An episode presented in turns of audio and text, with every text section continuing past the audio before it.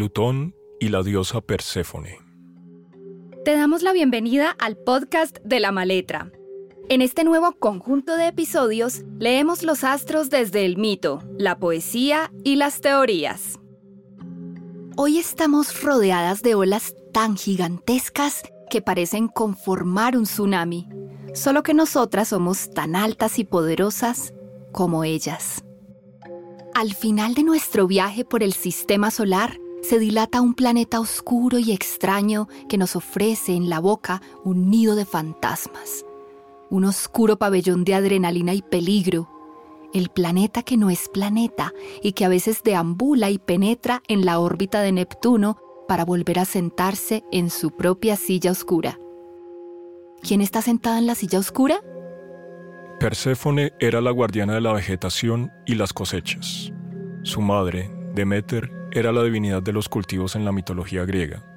Sin embargo, un día, Hades, equivalente al Plutón romano, se enamoró de Perséfone y la secuestró, llevándosela con él al inframundo y convirtiéndola en su esposa. Demeter lloró amargamente la pérdida de su hija.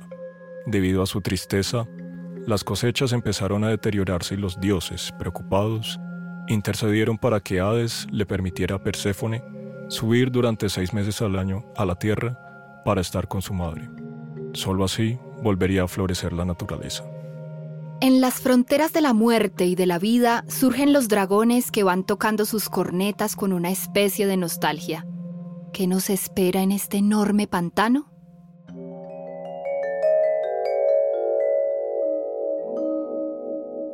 Nube de palabras. Poder. Muerte. Transformación.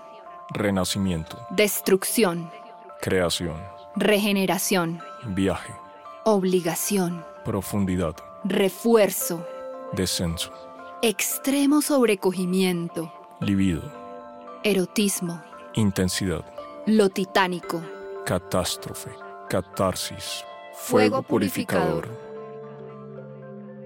Plutón fue descubierto en 1930 y durante el siglo XX la humanidad experimentó importantes cambios como la fisión del átomo, la energía nuclear, la industrialización, el fortalecimiento de las fuerzas militares, el fascismo, el holocausto, las dos guerras mundiales, el psicoanálisis y la devastación ecológica.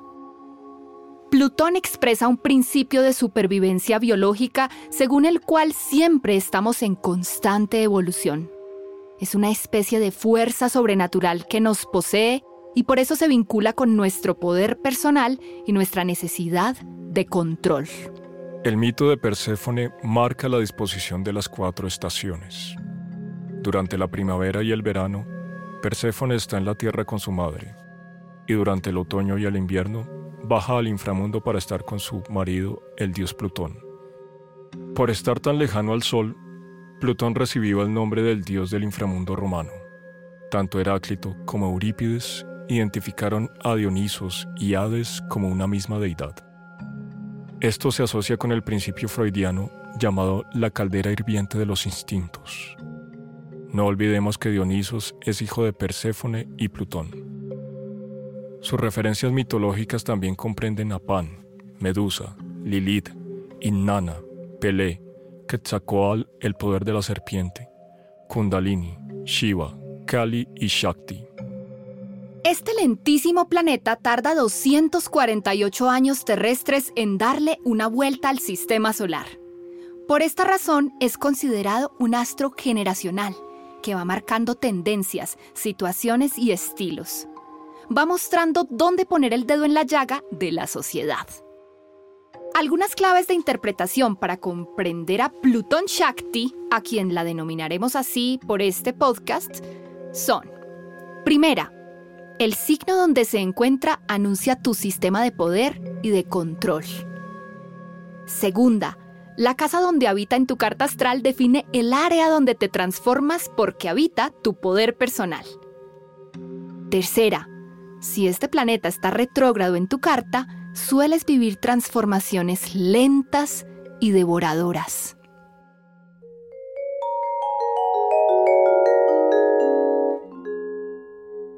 Este podcast ha sido creado por la Escuela de Astrología La Maletra. Voces Juan Serrano y María Antonia León. Música Caterine Ortega. Postproducción de sonido Audio for Media. Como describe Richard Grossinger, esotéricamente Plutón es el Vas hermeneticum alquímico, el recipiente que, sin revelar su naturaleza, transforma todo lo que entra en contacto con él en sus propios íconos y sabidurías.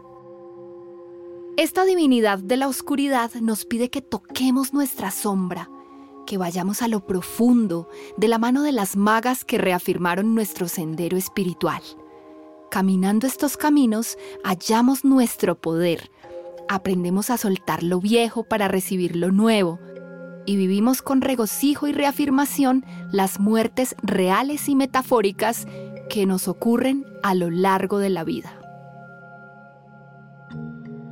Más allá de donde aún se esconde la vida, queda un reino, queda cultivar como un rey su agonía, hacer florecer como un reino la sucia flor de la agonía.